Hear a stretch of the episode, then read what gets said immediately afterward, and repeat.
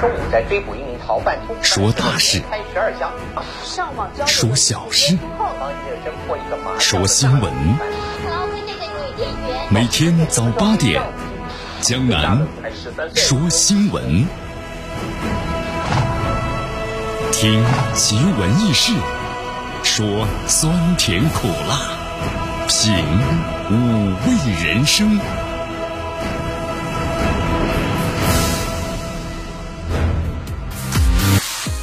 这段时间个天气啊变化的非常的快啊，二八月乱穿衣，呃，希望大家呢特别要注意增减衣服，别着凉感冒了。你看这两天的温度呢急转直下呀，昨天的最低温度是九度，很多朋友呢羽绒服又穿上了是吧？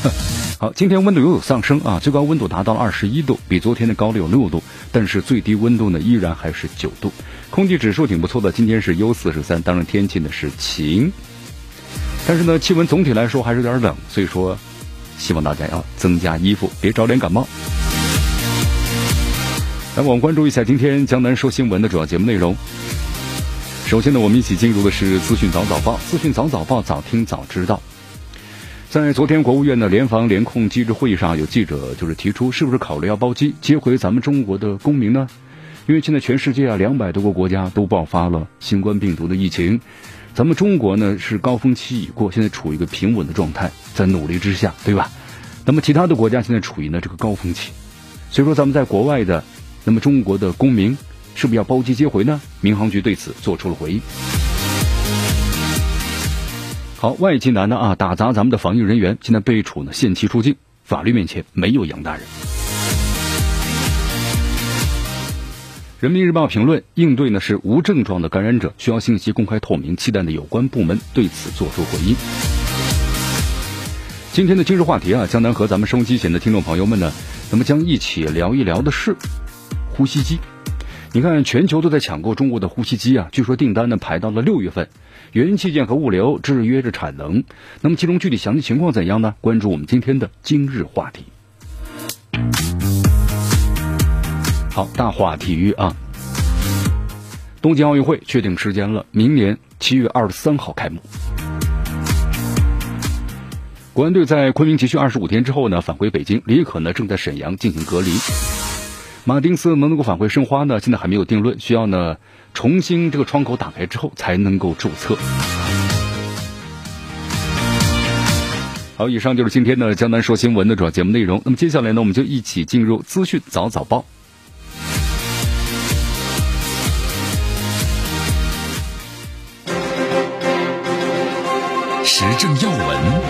简讯汇集、热点评说、资讯早早报，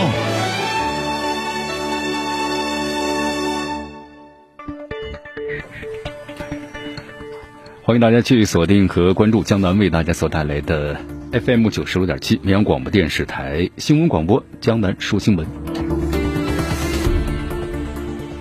好，我们首先来关注一下啊，昨天国务院的联防联控机制会议就依法呢防控这个境外的疫情输入举行了这个发布会，啊，同时呢也回答了咱们记者这个提问嘛。有记者也问了，因为咱们中国现在之外的地区或者国家呀，那么都处于疫情的高发期，是不是考虑包机接回咱们中国的公民，特别是在这个欧洲国家，对吧？那么对此的话，咱们中国民用航公司运输司二级巡视员呢乐军浩表示。民航局啊，已经是关注到了这个问题，就说咱们在境外的中国公民有回国的客观的需求，但是我们说了，现在这个价格很高，一是呢位子少，班次少，导致价格呢被炒得很高，三万多的票卖到了一万多，对吧？要卖到十万多左右，平常的几千块钱的票可能就涨到了一万多了。那么对于这种情况，咱们的民航有能力开通临时的加班或者是包机。等会视情况啊，重新启动的重大航空运输的保障机制。好，其实我们都支持啊，咱们国家接回呢在外的留学生或者是海外的华人，因为这个时候呢，我们说的是彰显呢这个国家呀祖国力量的时候了。因为任何在祖国疫情严重的时候啊，你看咱们在中国在国外的或者是华人还有华侨对吧，自费购买了大量的这个防疫物资寄回了国内，咱们。不能让这个游子寒心啊，是吧？针对疫情比较重，咱们中国留学生啊、华人比较多的国家，可以呢用包机的方式，做好准备。那么一旦需要的话，你就可以出动啊，确保咱们中国公民的生命的安全。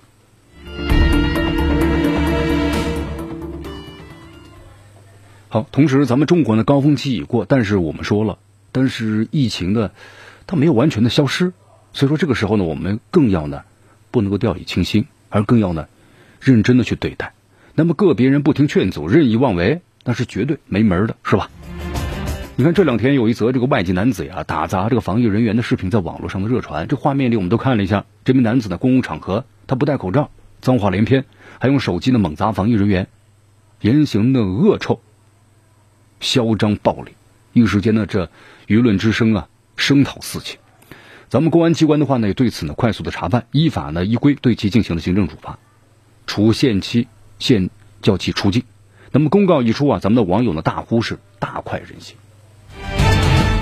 因为江南呢，针对这事要说几句话啊。你看，咱们这个特殊时期啊，咱们中国的各项的防御举措呢，它最大限度保证咱们民众的安全，要遵守相关的规定，这可是咱们的社会共识啊。但有的人，你看看，仗的是扬身份，好像自视高人一等啊，不把这个规则放在眼里。你看前一段时间是不是澳籍女子隔离期不戴口罩外出跑步？后来还有外籍女子呢不满这个外来车辆不能够进小区的规定，撒泼叫嚷，诸如此类啊。那么在这个规则面前，你说杨大人能够放飞自我吗？啊？事实证明啊，嚣张跋扈、违规违法，那就自讨苦吃，谁都不能够例外。咱们中国人呢，向来好客啊，但是不守规矩者就是作恶，是不是啊？不是做客。那么对于这一点的话呢，我们是坚决不欢迎的。法律啊，之所以威严，就在于呢，人人平等，从来没有特权和特例之说。那么必须要明确一点，这外籍身份不是你肆意妄为的护身符啊，是不是？超国民待遇那一套，那就会扰乱咱们的防疫的节奏和社会公平背道而驰的。所以说，咱们的疫情防控啊，一失万无，当前要严格遵守。这些标准，杜绝性的法外开恩，或者是内外有别。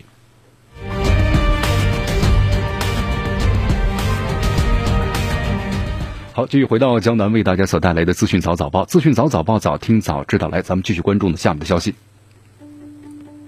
你看，最近啊，咱们的专家们谈到了一个关于呢无症状的感染者，对吧？这个科学的一个认定，就说他们携带的是新冠病毒，但是没有任何的症状，没有发热，也没有咳嗽。但是呢，它能够传染给别人。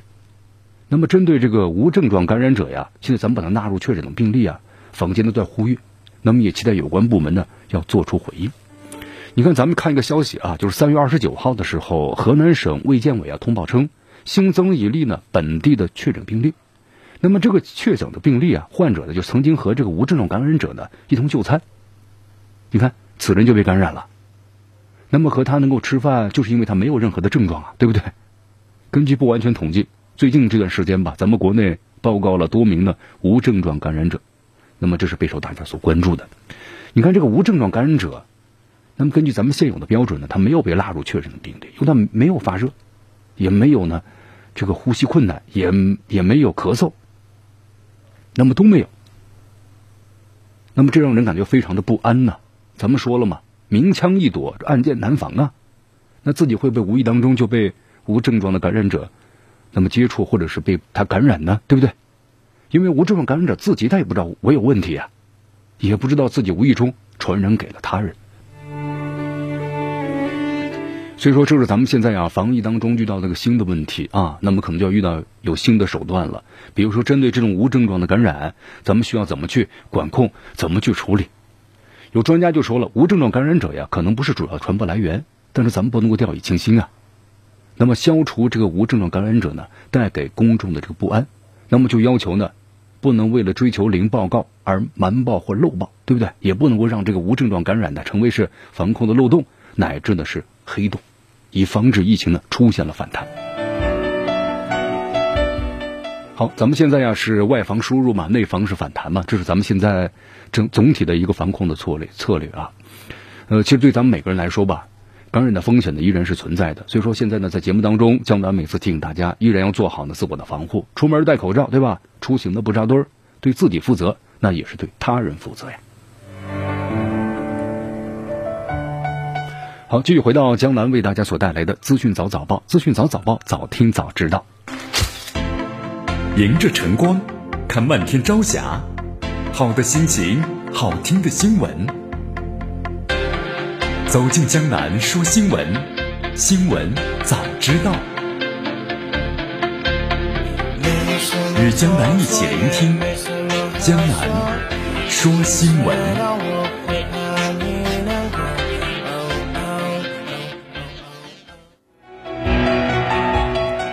好，继续回到江南为大家所带来的资讯早早报，资讯早早报，早听早知道。来，继续锁定 FM 九十六点七，继续关注我们的节目。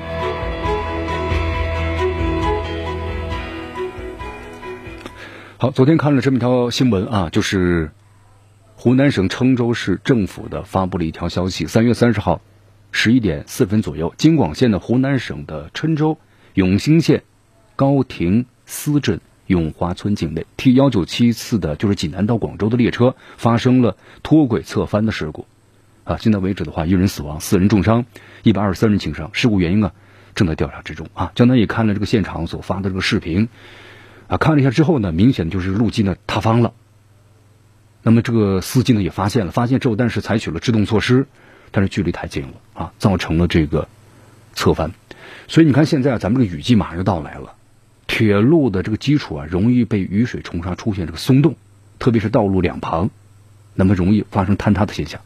那么你看，如果发生在高铁的话，那就是大灾难了呀。所以说，希望这个事儿啊，真的是举一反三呐，引以为戒呀。希望咱们铁路部门呢，严加巡查，杜绝这样的事故出现。好，现在呢，我们说了，天气开始转暖了。呃，各种自然灾害呢，在转暖之后啊，都有随时的可能发生。比如说雨灾啊，或者火灾。你看咱西昌森林大火现在也快燃起来了，对吧？现在由于这个风向的不突变，风向突变啊，导致这个火呢很难被扑灭，被扑灭。因为这两天咱们都知道刮大风，所以说这段时间的话呢，针对这个自然灾害啊，咱们特别要加强这个安全的防范。好，我们再来关注一下啊，在昨天有这么一个消息，就说，荷兰呢从中国采购的部分口罩，好像说有质量问题。那么是不是有质量问题？你看之前呢有这个菲律宾所说的，后来也就是又否认了这个消息，对吧？那么咱们中国驻荷兰大使呢徐红在接受记者采访时这样说的：关于荷兰呢从中方采购的部分口罩，不是质量问题，是不太适合重症病房医护人员佩戴的问题。那么何方正在进一步的理清这个情况，有结果的话。将第一时间向中方通报，因为这个完全这两个答案说起来的话，分量就完全不一样啊。如果有质量问题的话，那么咱们中国可能成为众矢之的啊，是不是？在这个全球疫情防控的如此严重时刻，怎么这个产品的质量还有问题呢？但另一个问题就是，你所采购的口罩是咱们普通的口罩还是医用口罩？那这是两个概念的问题了啊。所以说要一定要要理清楚。你看。呃，在在这个问题上呢，同时呢，徐大使还特别的谈到了，就是病毒是没有国界的，国际社会啊，唯有加强团结互助，才能够战胜疫情。那么，中国支持包括荷兰在内的各国抗疫的目的就非常的简单，就是要努力挽救呢更多的生命，不存在某些人所说的地缘政治的考虑。那么，同时希望这个问题进一步的调查清楚，如果有需要的话，那么中方是本着客观公正的原则去依法的来协助开展调查。也将继续全力支持何方的抗疫努力，携手战胜病毒这共同的敌人。你看，最近一段时间呢，就我们看这个新闻，对吧？之前呢还有这个菲律宾。那么，关于这类援助他国和他国从咱们中国呀购买这个相关的医疗物资之后啊，被国外的媒体呢质疑有质量问题或者使用的准确率的问题。那么这个问题的话，真是希望咱们中国政府要高度的重视啊。那么首先就是质量关要严把。那么第二，注意防范呢？国外的某些国家或者个别媒体，那真的是别有用心啊！那么一向对中国都是抹黑呀，是吧？所以说呢，那么在向这些国家捐助或者出口医疗物资的时候，咱们一定要严把质量关，长点心啊！好，这里是江南呢为大家所带来的资讯早早报，资讯早早报，早听早知道。我们继续关注呢下面的消息。我们再来到日本啊，在日本的话，昨天呢，由于这个新冠肺炎疫情在全球不断的蔓延，所以日本政府呢，在昨天就有这么一个呃措施，什么措施呢？就是将拒绝美国、中国、韩国和欧洲大部分国家的公民入境。你看之前的话呢，日本首相安倍晋三呢，就是二十六号就宣布了个消息，禁止呢法国、意大利和西班牙等二十一个欧洲国家的公民入境。那么昨天的话呢，又发布了最新的消息，还要禁止呢美国、中国、韩国和大部分欧洲国家的公民入境。你看这个日本为什么要在这个时候做出这样的一个决策呢？因为日本最近一段时间呢，确诊人数在不断的攀升，已经是创下了单日的这个新高了。你看到现在为止的话，日本呢将近是有两千例了，是吧？确诊的。在日本的东京都确诊有四百三十例，是日本的确诊最多的这么一个地区。你看之前不有一个传言嘛，就说日本为了能够在七月份顺利的举办奥运会，一直在这个瞒报或者检测的标准，它很高的，就你必须要达到呢高热，是不是？然后呢咳嗽，然后才能够去进行这个检测。那么如果症状很轻的话，那么就在家里头呢自我隔离，所以说导致日本的这个确诊人数啊一直都不高。啊，其实这样种心态呢，我们能够理解。当然，安倍呢最后呢也否认了这样的是吧？其实我们说了，每一个国家都抱着一个呢侥幸心理。你看，包括咱们中国在抗疫的时候，实行了封城，然后呢咱在家里封闭管理的时候，那么其他国家，你看包括西方国家，有的还在那笑中国。他为什么笑中国呀？因为在西方国家，我们说了都是以经济为主，他们的体制和中国是不一样的。我们中国可能在两个月之内。我们经得起这样的损失，但是对于西方很多国家来说，他经不起这样的损失，他们的经济承受不了。所以说，每个国家的抱着侥幸心理啊，我不封城，也许这疫情呢很快就慢慢就过去了，把损失降低到最低点。但是我们发现，这次对于新冠来说呀，这个传染率和死亡率都轻估了，是不是？你看，在这个西方国家，特别是欧美，不但呢不防这个病毒，而且呢还不戴口罩，甚至呢搞大型的聚会。那么坚持到不可控的时候，最后呢还是要仿效中国的方法，对吧？你看最后的话，不但经济损失会更大，而且呢还根根本的很多呢不应该去失去生命的人把生命失去了。所以说，像这个新冠肺炎的话，这是个全球全球的问题啊，是需要全世界共同面对的消灭的疫情。那么即使大部分的国家控制住了，少部分国家不产出病毒，这世界也不是安全的啊。因为我说现在呢已经是一个完全的互相交融的世界了。好，大家在跟随江南来到这个俄罗斯啊，呃，你看莫斯科的话呢，从昨天开始就进入全民隔离状态了。市民要购买这个食品，包括药品的话，要在距离最近的商店的完成。那么携宠物外出啊，不应该离开居所呢超过是一百米。那么现在的话，在这个俄罗斯，你看莫斯科也是实行了全民隔离的状态，所有莫斯科的市民呢，不论年龄，都必须要遵守呢居家隔离的要求。啊，应该是这样吧，对吧？因为你到处乱走乱动的话呢，很容易造成个病毒啊，就是交叉的感染。我们说了，社区的交叉感染的话呢，它的传播率是最高的啊。所以说呢，像这种呢，宅在家里头其实最好的。呃，在这里的话，其实我们在特别啊介绍一下，这种做法的话呢，可能在这个国外很难以实现，因为首先在这个西方国家，我们说了，他们的就是第一。收入方面的话呢，不太存钱，就国外人不太存钱啊，都是每个月呢计划好了怎么去花。那么如果这个月的话，你没有这个工资，你没有这个收入的话，那可能就捉襟见肘了。你要还这个贷款，对不对？你要支出，你要你要买东西，那可能就没钱了。所以说，在这个西方国家的话，你要近几个月的话，可能是一件非常难以呢实施的事情。好，但是必须要实施啊！你不实施的话呢，不实施这样的隔离的话，那么这个病毒到处的传播根本就没有办法控制啊，是吧？那么中国经验呢，其实也就告诉这个世界了，只有这么做才能够完全隔离这个病毒的源头。好，在俄罗斯的话呢，我们来看一下啊，俄罗斯的话现在呢，同时也对无业人员要有这个补助，那包括像是美国也一样嘛。美国你看特朗普大手一挥，是不是每人补助几千美元？你不补助的话呢，那吃什么喝什么呀？对呀，有这样的情况。所以你看这个莫斯科州的话，无业人员可以获得呢每月是一千三百五十二元人民币这样的补贴。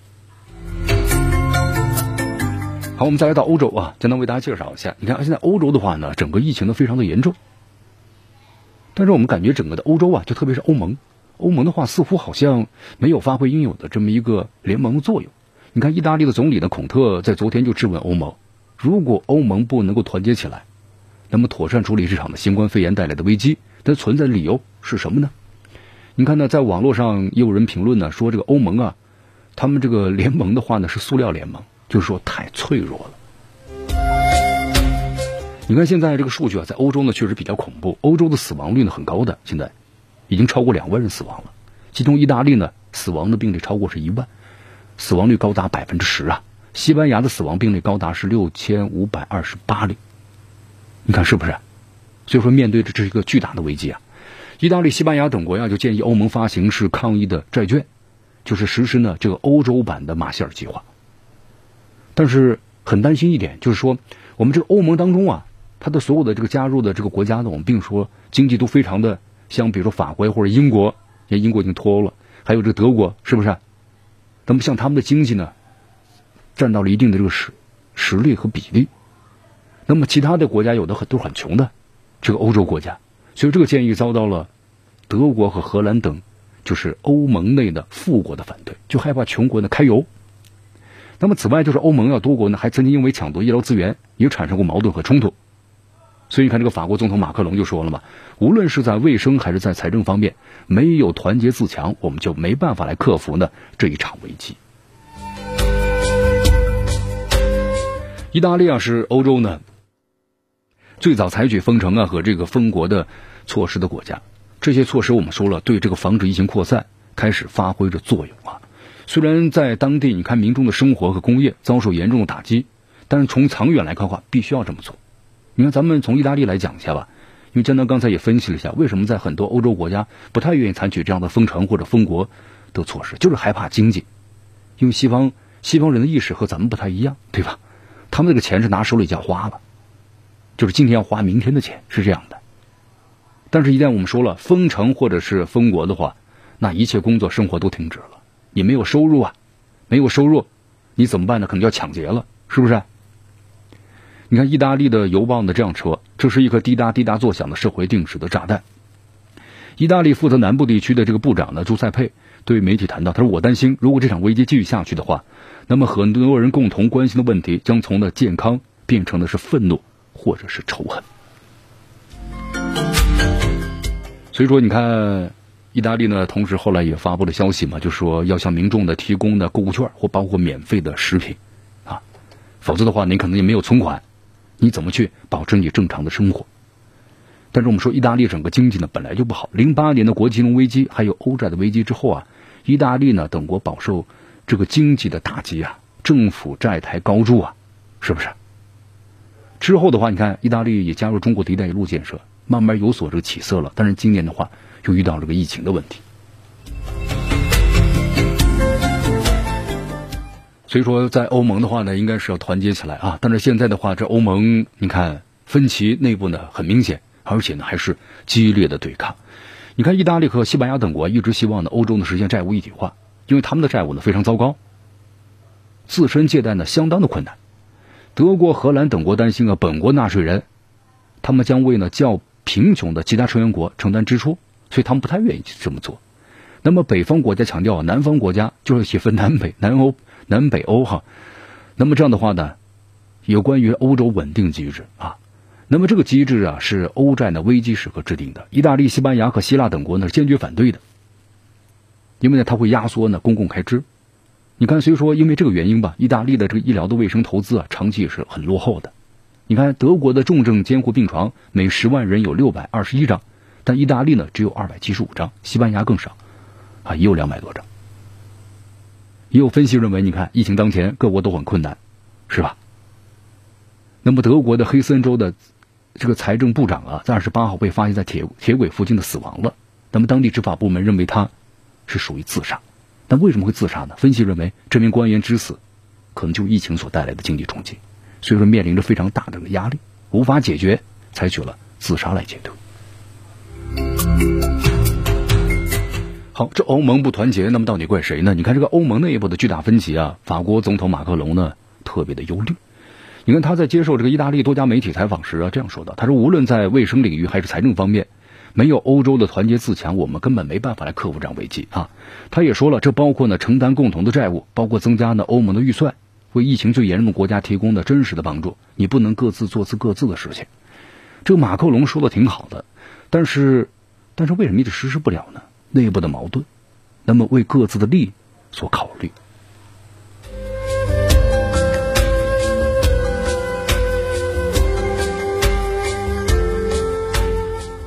包括在疫情刚刚出现的时候，你看欧盟的不同的国家也节流，对吧？要输往呢各自欧盟国家所购买的这个医疗的资源。那么这里说明呢，内部呢还是有一些矛盾所在的啊。那么欧盟作为一个联盟团体的话呢，在这个时候没有发挥应有的作用，所以你看很多的民众啊也呼吁呢，就是需要呢欧洲各国呢团结起来，捍卫欧洲的这个精神，咱们共同来应对，而不是美国国家各自为政。好，继续锁定和关注江南为大家所带来的资讯早早报，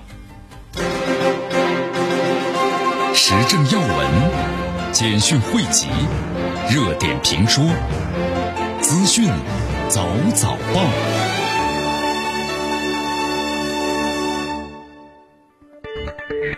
资讯早早报，早听早知道。以下时间呢，欢迎大家继续锁定和关注江南为大家所带来的绵阳广播电视台 FM 九十六点七新闻广播。我们继续关注下面的消息啊。我们来到这个印度，印度总理的莫迪昨天呢向民众道歉，他是呼吁大家还要再忍耐一段时间，因为这段时间的话，我们说了，你看这个印度呀，也面临着其实很多国家都面临着问题，因为呢，你比如说要封城，对吧？然后呢，找不到工作，就面临失业。在印度的话，我们说了，呃，这个进城务工人员是非常多的，一算起来的话呢，就是成千上万、上亿人呐。有人要回家的话，没有公共这个交通工具了，要步步行是数百公里。那么同时返乡过程当中，如果没有相应的这个检测或者防护措施的话，那么是不是这个病毒传播的这个地区和范围就更广了呢？啊，这都是问题。呃，在昨天呢，你看莫迪在自己的电台节目啊内心的声音中表示，他新冠病毒让整个世界处于是封锁状态，那么印度呢也有必要采取封锁的措施。他说呢，我的良知告诉我们，你们可能会原谅我的，因为我不得不让你们陷入了困境的某些决定，我要做出来的。特别是想到我的贫穷的兄弟姐妹的时候，我知道他们在想，这是一个什么样的总理，让我们置于这种境地。但实施封锁是为了保护您和您的家人，请在。忍耐一段时间。你看，印度要看的话呀，他现在确诊的这新冠肺炎的病例呢不高，也就是一千多例，对吧？死亡只有几十例、二十多例，啊，但是为什么呢？其实我们说了，这跟印度的医疗资源有关系，没有呢可能全部的检测，那么症状轻或者没有发作等等，我们说这些呢可能都没有检测，那么导致现在整个印度的新冠肺炎这个病例呢不高，就跟美国之前一样嘛，你在家里头自我隔离就可以了，对吧？也不用去来检测。那是因为呢，整个检测的这药剂呢完全就不够，核酸试剂。那么在之后的话，你要检测呢，就是有钱，你可能不也买不着，因为呢药药剂不够，医疗资源短缺。那么印度现在呢也有这个问题。好，你看印度在封国之后的话呢，我们说也面临一个问题，因为印度啊这个国家，我们现在呢它的一年 GDP 的话大约是两万多亿美元，对吧？那么现在呢在逐渐的增长，但是我们说了，印度人口呢是非常众多的。同时，很多人是生活在贫困线以下的啊，贫富悬殊是非常大的。所以说，一旦是没有工作的话，你没有最基本的吃穿住行都满足不了。所以说，现在一一宣布封国的消息之后啊，很多没有条件在城市之内的满足吃穿住行的打工者，那么都蜂拥到了汽车站、火车站。但是公共交通系统我们说都停运了，那么这就造成一个问题：走回去，走回去，可能就会造成疫情的扎堆的传播。好，所以说印度国家信息部呢也发布了一个消息啊，就是在封国期间出行的任何人呢，都必须要在政府指定的隔离点进行十四天的强制隔离。相关指示呢发给了各邦，确保呢城市里包括公路上没有人员流动。那么同时呢，各邦还要做出安排，就是给留在城市打工者呀，及时要足额的支付工资，而且呢不应该向学生或者是打工者呢收这个房租。那么各邦呢还要采取各种措施，禁止房东或要求打工者呢或者学生退房啊，这是在。困难的时期，对吧？非常的时期所采取的非常的措施，那么主要的目的就是要稳定国家。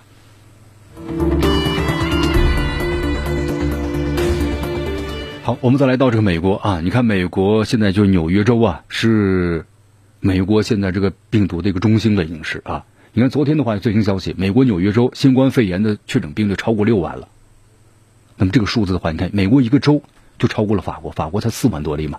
伊朗将近是也是四万例，但是美国一个州的确诊比例，你看，特别现在在美国实行全面检测之后，这个数字在不断的攀升着。所以你看这段时间的话呀，关于这个美国总统的竞选，那么特朗普之前的话呢，一直以他的经济增长引以为傲，对吧？经济增长了，同时美国优先，那么同时就业率增加，人民的收入增加，所以特朗普的支持率还是蛮高的。但是现在因为之前的话一直呢不太确认或者是淡化这个新冠病毒，那么特朗普也就是为了保持他的经济，但是现在呢我们说纸包不住火了啊，那么特朗普受影响了吗？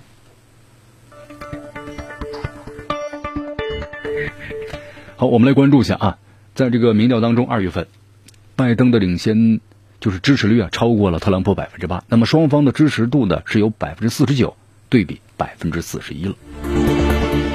因为最近这个美国福克斯新闻呢发布了最新的民意调查显示啊，这个今年的大选的民主党参选人就是前副总统呢拜登是以百分之九的优势啊，现在领先的共和党籍的现任总统的特朗普。呃，这个民调数字，特朗普呢只有四十的支持了，百分之四十，那么拜登的话是百分之四十九。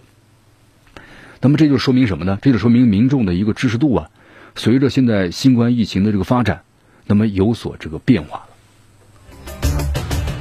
但是，但是这这是，你就能够确定拜登能够战胜特朗普吗？还真不好说啊。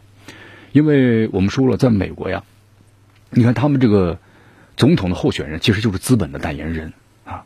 你看特朗普当年和这个希拉里在竞选这个总统的时候，是不是？那希拉里是明显的获得了美国的白领和精英阶层的这个支持，他当时就是希拉里绝对能够战胜特朗普的，但最后的结果让人大跌眼镜啊。是吧？所以说，你看这民众的支持，好像似乎到最后不是那么的重要了，对不对？那么你要看，在美国，他们的背后，这些代言人的背后啊，资本的支持到底是谁？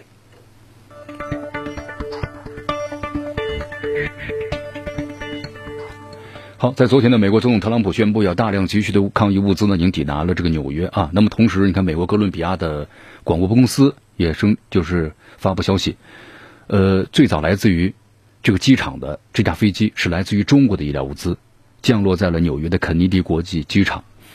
那么同时，那么中国的物资已经是到达美国，一千两百万副手套，十三万只呢 N95 的口罩，一百七十万只的外科手术口罩和五万套的防护服。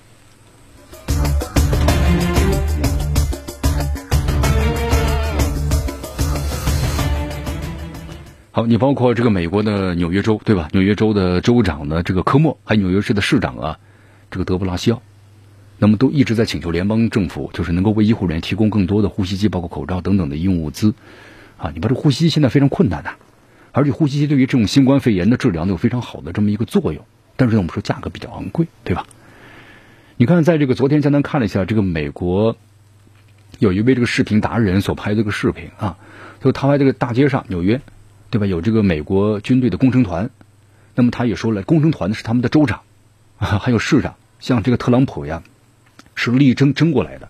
他说这些物资的安排呀，不是说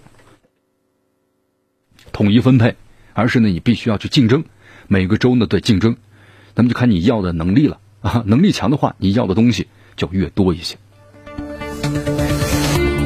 好，所以说在这个时候你就发现了啊，你包括像这个美国，美国的话呢，这个医疗的。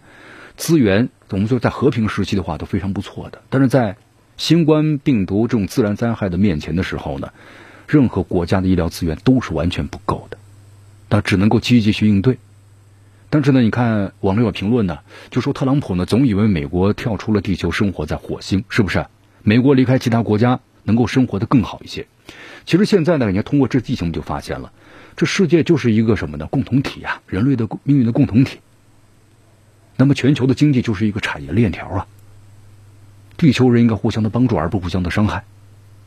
所以说，希望美国通过这次事件之后，还是和中国为善吧。当然，我们说了这个话，可能，可能这这特朗普是听不到的，对不对？也可能不会这么想。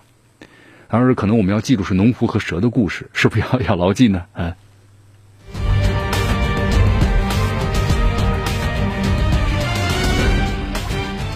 现在对于新冠疫情的话呢，我们说了啊，还没有特效药，也没有呢相关的这个疫苗，所以说咱们采用的都是什么呢？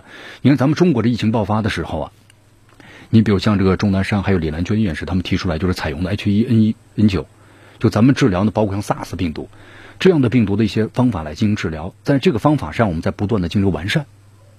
那么当然，我们希望能够最快的研制出疫苗，但是疫苗的研制啊，有一个时间的问题，它不是一天两天。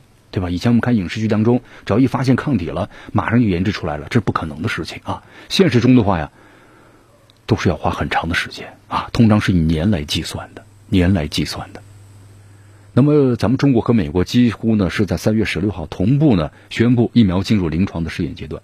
那么，通常情况之下，我们说了，你要根据病毒的种类还有采用的技术路径不太一样，对吧？可能三到五年，长的话十几年。所以这个消息一出啊，引起了世界的关注。呃。除了巧合，刚好同一天宣布，那么外界呢好像也嗅到了什么呢？竞争的味道。